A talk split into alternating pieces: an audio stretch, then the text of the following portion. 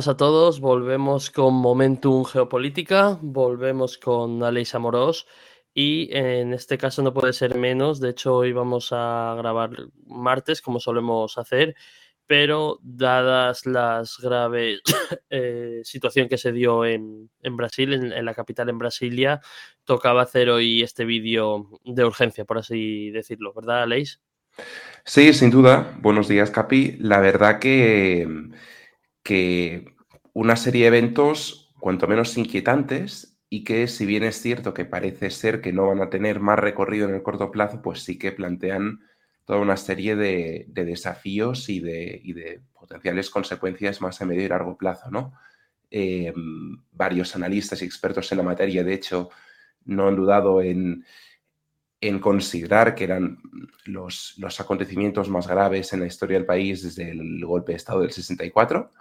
Y es que estamos hablando, pues, a efectos prácticos de, un asalto, de una invasión, eh, tanto al, a lo que es la residencia presidencial, como al Parlamento, como el Tribunal Supremo. Es decir, lo que, lo que se viene a conocer como la explanada de los ministerios, eh, del famoso arquitecto Niemeyer y que ejemplifica un poco los tres poderes de, Brasil, ¿no? El, legislativo, el judicial y el, y el, legislativo, vaya.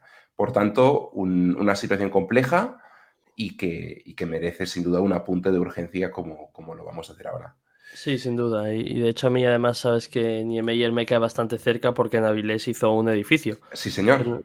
No sé si, de hecho, es el único que hay en España, eso no lo sé, pero vamos, que, obviamente en España sí hay, habrá muy pocos. Y, y, sí, la verdad es que obviamente toda esa parte arquitectónica de, Brasilia es, bueno, su legado, en cierto modo, y, y, eran impactantes, la verdad, las imágenes, las imágenes que vimos, que vimos ayer y, lo preocupante para mí es que esto se está ah, eh, convirtiendo en cierto modo en, algún que otro país y no hablamos precisamente de, países que no están desarrollados, pero se está convirtiendo más en, algo común que en algo totalmente excepcional, así que, sin duda algo, algo preocupante. Sí, sí, sí, y, añadiría o diría incluso más eh, quizás especialmente preocupante por, por la, serie de movimientos que estamos viendo pues, en todo, que es, todo lo que es la, región de Sudamérica. Recordemos, como ya mencionamos la semana pasada, que tuvimos, eh, pues justo antes de terminar 2022, la destitución de Juan Guaidó al frente de la Asamblea Nacional Venezolana. Eh, tres días después tuvimos la toma de posesión en el poder de, Lula. También tuvimos a Gustavo Petro anunciando un alto el fuego con las guerrillas en Colombia, en ese sentido, en clave positiva.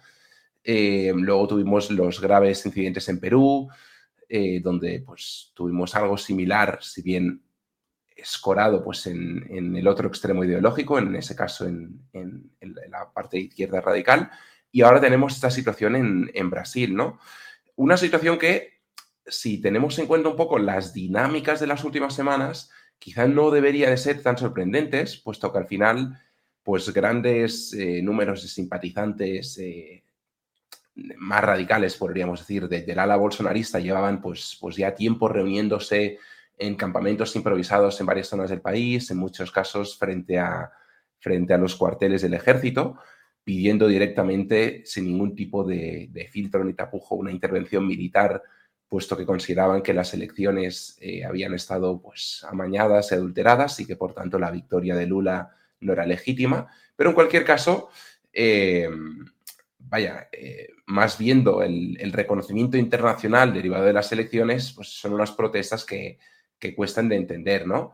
se habla de, en torno a 100 autocares trayendo a partidarios a la zona de Brasilia, por, por tanto, se cifra la presencia de manifestantes en unas 5.000. A mí personalmente me parecen pocas, viendo las imágenes que vi el día de ayer. Había más de 5.000 personas. ¿Verdad? Porque es una, zona inmensa y... Sí, eh, eh, son esplanadas, claro, eh, la gente tiene que entender la escala. Es una esplanada absolutamente gigante y la gente que se veía, eso no son 5.000 personas. Sí, sí, coincido, coincido. Y nada, el parte que he leído esta mañana de, la prefectura interior, pues hablaba de, 400 detenidos. Brasilia está literalmente tomada por, fuerzas policiales del ejército, es decir, se declaró el estado de emergencia y en ese sentido, pues la capital está, está completamente blindada y se espera que siga así al menos hasta, hasta finales de enero, ¿no? Y, bueno, eh, hemos tenido también ya las primeras declaraciones de Lula en ese sentido, que si bien se refiere explícitamente pues, a los manifestantes como, pues, como fascistas y como pues, radicales de extrema derecha, pues no ha dudado en eh, asociar la propia influencia de, Bolsonaro como director de orquesta de todo esto. Pero en cualquier caso, esto ya, ya son palabras mayores. Y, Imagino que Bolsonaro guarda silencio. Esta es una buena pregunta. Eh, se pronunció al cabo de unas horas a través de Twitter em, el discurso, y lo voy a enlazar ya con la siguiente imagen en cuestión, recuerda mucho las reminiscencias que tuvimos con, Estados Unidos a primeros de 2021. Recordemos que el 6 de enero de 2021, justo después de las elecciones presidenciales en las que Joe Biden fue elegido eh, como presidente electo, pero justo antes también de su toma de posesión, hubo el, correspondiente asalto al Capitolio. Como podéis ver eh, en, esta imagen, pues eh, uno, de los iconos de aquel momento, como era el, hombre encado pues, con, estas, con, eh, vaya, con, como si fuera un búfalo, pues también lo hemos visto en Brasil. Y la verdad que ha habido toda una serie de, de, aspectos que recordaban mucho a lo que vimos hace dos años. el propio Bolsonaro, como hizo otra vez en su momento, acabó participando al cabo de unas horas a través de redes sociales, instando a sus seguidores a marcharse, diciendo pues que las formas violentas no eran la solución, pero en cualquier caso sin acabar de, de, criticar el movimiento, ¿no? Y de alguna manera haciendo mención a otros, a otros movimientos violentos, en este caso más escolados a la izquierda, como los que hubo, pues, por ejemplo, en, en 2017.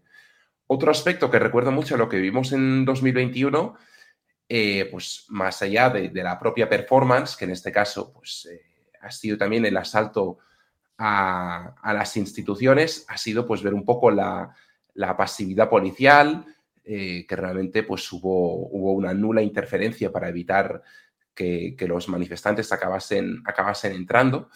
También coincide el hecho de que, de que tanto Trump en aquel momento como en este caso Bolsonaro rehuyeron de participar en, en lo que es eh, la transición de poderes, es decir, ni Trump estuvo en la ceremonia de, eh, de, coronación, por así decirlo, de Biden, como en este caso Bolsonaro estuvo en la de, en la de Lula. Ambos además negaron la, derrota electoral, de hecho ninguno de los dos ha reconocido a los respectivos presidentes electos.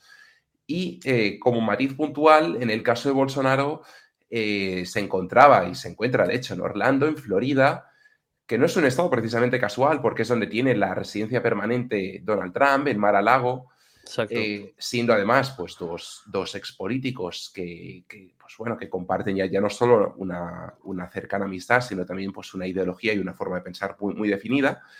Y, em, y, da que pensar hasta qué punto pues, Bolsonaro no estaría al corriente de, de esta situación y de alguna manera también se escudaba en Estados Unidos para evitar pues, cualquier posible vinculación con las protestas y una eventual criminalización. ¿no?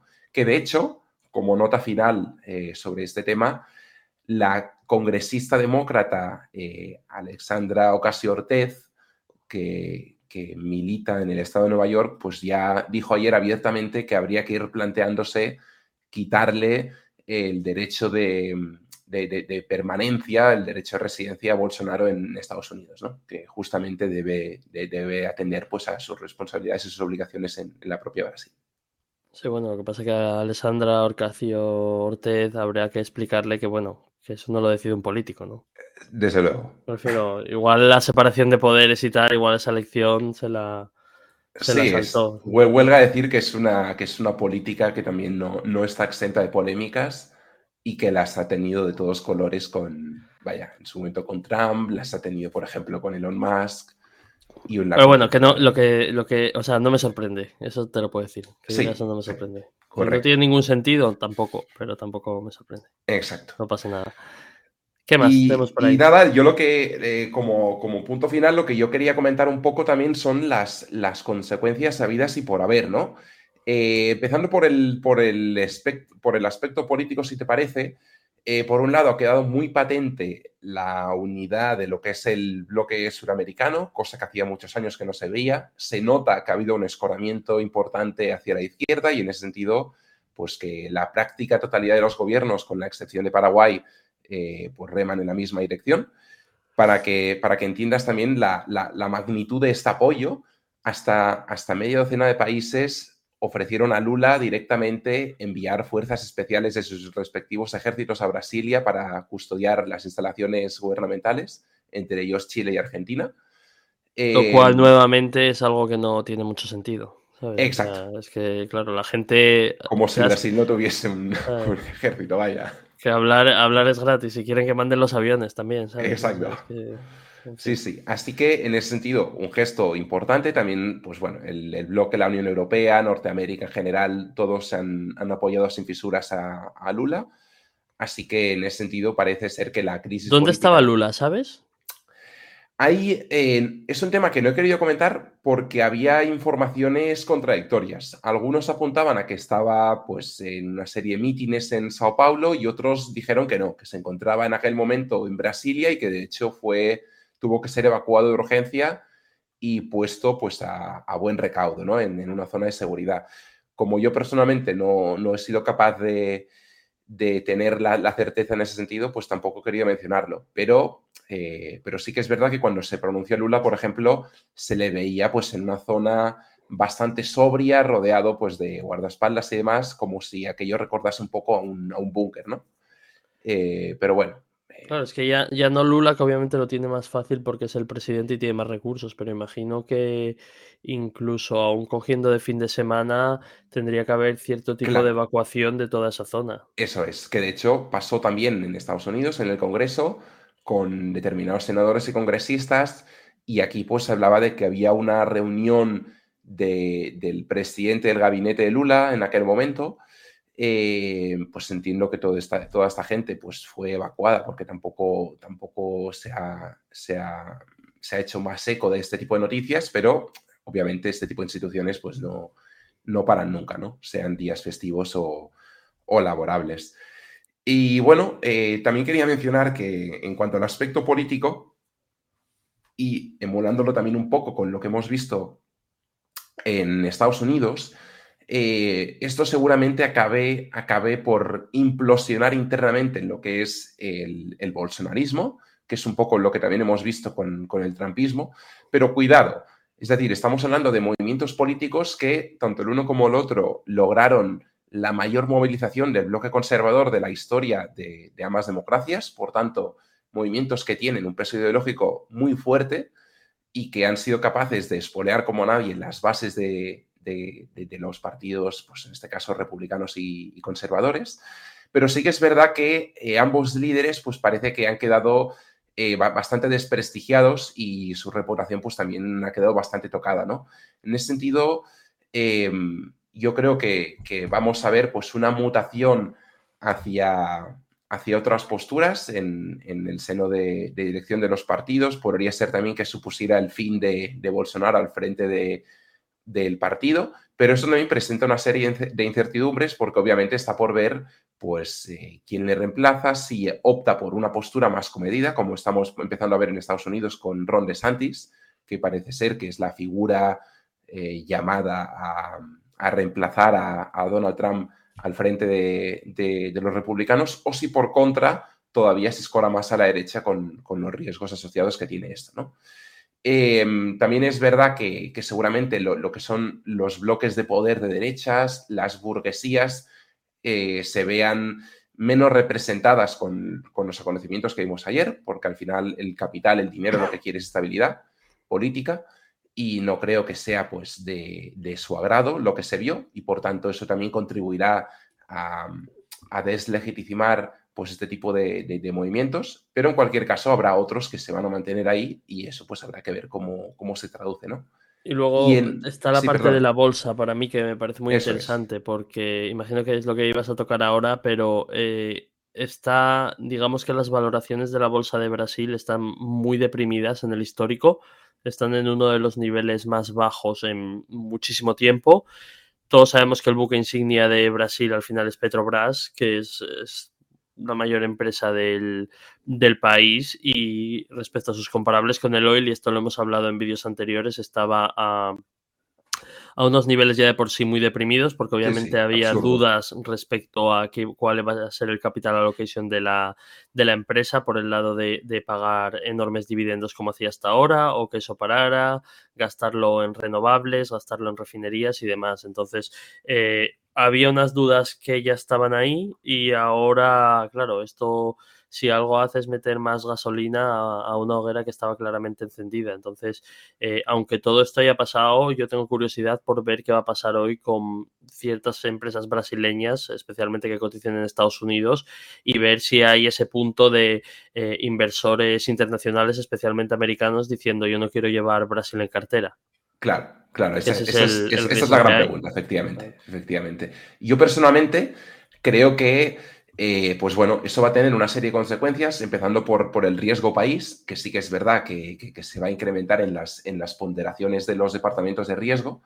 Eh, también es verdad que, pues, que seguramente esto pueda repercutir en, pues, en una contracción en el Bovespa, en el propio Real brasileño, que tuvo un 2022 especialmente bueno y en ese sentido eh, puede quedar un poco lastrado en, el, corto, en el corto plazo mientras pues, siga esta, esta niebla de fondo.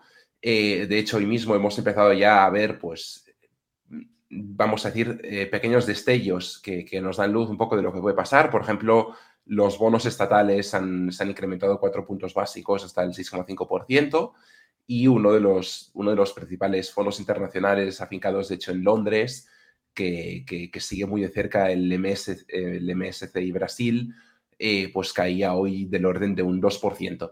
Entonces, yo personalmente creo que en el corto plazo, pues sí que podemos ver eh, ciertas dudas que también eh, se reflejen pues, en, un tono más negativo en los mercados de Brasil, pero en ningún caso yo personalmente espero que esto vaya a incidir en el medio y largo plazo. creo que al final Brasil pues tiene tiene unos vientos de cola bastante definidos, incluso con la inestabilidad política vigente. Aparte, como bien comentabas tú, las valoraciones son, son muy bajas. Sí que es verdad que hay determinados sectores, como por ejemplo el agrícola, el ganadero, que ahora que pierden el apoyo de Bolsonaro pueden verse más, más perjudicados, pero justamente el del petróleo eh, eh, creo que tienen mucho más a favor que en contra, ¿no? Y... Sí, luego también, claro, eh, está lo que pasa siempre, cuando hay unas caídas tan pronunciadas es ¿Hay razones para que caiga? Sí, pero la segunda pregunta es, ¿ha caído demasiado? Es decir, ¿está justificada una caída tan grande? Entonces, claro. aquí el punto ahora mismo es analizar si hay ciertas oportunidades, ¿no? Decir, bueno, aquí se han pasado de rosca y veremos qué pasa. Y también no olvides que dentro Dentro de que obviamente para Brasil como país es bastante vergonzoso lo que está pasando, yo creo que al medio plazo, digamos, a pongamos un par de años vista, si esto obliga algo a Lula es a ir aún más con pies de plomo. Es decir, eh, yo creo que tal y como están las cosas, eh, si algo no puede hacer Lula ahora mismo es arriesgarse a moverse demasiado hacia la izquierda. porque claramente el país está muy tensionado y claramente el país está muy dividido y, estos son muestras de ello. Entonces, lo normal es que si Lula quiere tener una paz social, entienda que la paz, porque claro, siempre asociamos la paz social al lado de la izquierda, ¿sabes? Pero en estos países de Latinoamérica lo que se está viendo es que muchas veces la paz social es mucho más inestable por el lado de la derecha que por el lado de la izquierda. Entonces, eh, quizás esto le lleve a Lula a ir a un punto que sea más pro mercado y, no olvidemos que si el oil se va, por ejemplo, en 2023-2024 a precios por encima de, pongamos, 90 dólares el barril, que en el fondo no estamos tan lejos y por poder puede, puede subir bastante más, eh, va a haber dinero para todo en, Petrobras, ¿sabes? Entonces hay puntos en los que quizás es mejor dejar fuera los dogmas de fe y decir, mira, eh, si quieres dinero para renovables, a ti te doy este dinero para renovables, pero sigue habiendo dinero para dar dividendos, para que la empresa vaya bien en bolsa, para refinerías y para todo, ¿sabes? Y para CAPEX. Entonces, eh, quizás necesitemos al, Lula más diplomático estos cuatro años, que, es algo que ya hablamos tú y yo hace, hace un par de semanas. Efectivamente, concuerdo a pies juntillas con, lo que comentas y personalmente creo que es lo que, lo que vamos a, a tender a ver eh, un, último punto, de hecho, en ese sentido que, no he mencionado antes, y también para que tengamos un poco eh, pues, la actual situación política en Brasil. los 23 gobernadores del país, insisto, los 23, y eso incluye a 13 bolsonaristas, han, repudiado los, los, hechos de ayer. En ese sentido, pues han negado cualquier tipo de vinculación y obviamente pues, pues han, han legitimado a Lula como, como el presidente electo de Brasil y por tanto está plenamente ratificado por, por todos los órganos eh, políticos y gobierno. Y sí que es verdad que hace falta un, gobierno pues quizá más amplio, más de unidad nacional, un poco lo que ha intentado también emular Joe Biden. Y, en ese sentido, pues efectivamente yo también creo que es lo, por lo que tienen que apostar. Y en cualquier caso, para, terminar y para, para, entender también un poco el trasfondo de, de la cuestión y por aquello de, poner o otorgarle el, justo peso que merece, pues a mí personalmente me parece mucho más trascendental la apertura de China en, lo que a Brasil se refiere que estos, que estos acontecimientos en sí, ¿no? Y esta imagen, de hecho, que, veis en pantalla ejemplifica un poco esto. 2022 ha sido, pues, por ejemplo, un, año de récord en, las exportaciones de muchísimas commodities para Brasil. Al final es un país que vive muy de cara al exterior en, en sus exportaciones de materias primas, es un gigante en sí mismo, en, temas como el, como el, como el, vaya, ahora no me sale el corn. el, em, el corn, el maíz. Eh, correcto. Em, pero también en, en, mineral de hierro, por ejemplo, en café, en soja, etcétera. Y obviamente la apertura de, China, que es su principal cliente y socio comercial, eh, pues empuja también a, Brasil en, en, la buena línea y en la buena dirección, ¿no? Porque al final es el, el gran receptor de todas estas materias primas. Por tanto, eh, un poco ya como conclusión final, a seguir de cerca el riesgo político, pero en cualquier caso, eh, yo pienso que a medio y largo plazo las perspectivas del país, a menos que obviamente se trunque del todo la, estabilidad política, pues son, son todavía bastante prometedoras. Sí, ya te digo que yo creo que lo que hay que ver eh, tanto hoy como quizás en las próximas semanas es si cómo se lo toman las bolsas en, Brasil y ver qué, va a pasar y si se puede dar una oportunidad. Yo creo que, que lo de ayer, en ese sentido sí que creo que dentro de que es, es un, hecho bastante vergonzante, es un hecho aislado. Es decir, yo no espero que, haya, no sé, revueltas, por así decirlo, en, Brasil de una forma generalizada. y más, más pienso que era un poco el el derecho que pensaba esa gente que tenía al pataleo, ¿sabes? que, de hecho, que de hecho, y esto también es un apunte que, deberíamos de, mencionar, eh, uno de los motivos por los cuales pienso que hay que estar relativamente tranquilos es porque había bastantes dudas sobre el papel que iba a jugar pues tanto la policía como el ejército, eh, que se tendía a relacionar pues mucho más con, con Bolsonaro y con los bloques de derecha, y en este caso pues ayer vimos una respuesta ejemplar a la hora de desalojar pues, el complejo presidencial y, no, y no parece, por tanto, que, los altos mandos del ejército tengan, tengan dudas en ese sentido y los llamados a, pues, al golpe militar, eh, militar y demás pues, parecen hechos bastante aislados y, que no merecen demasiado más recorrido. No, totalmente. El, ejército parece claro que está con Lula, pero también es lo que hablábamos antes, que tampoco Lula puede andar jugando. Claro.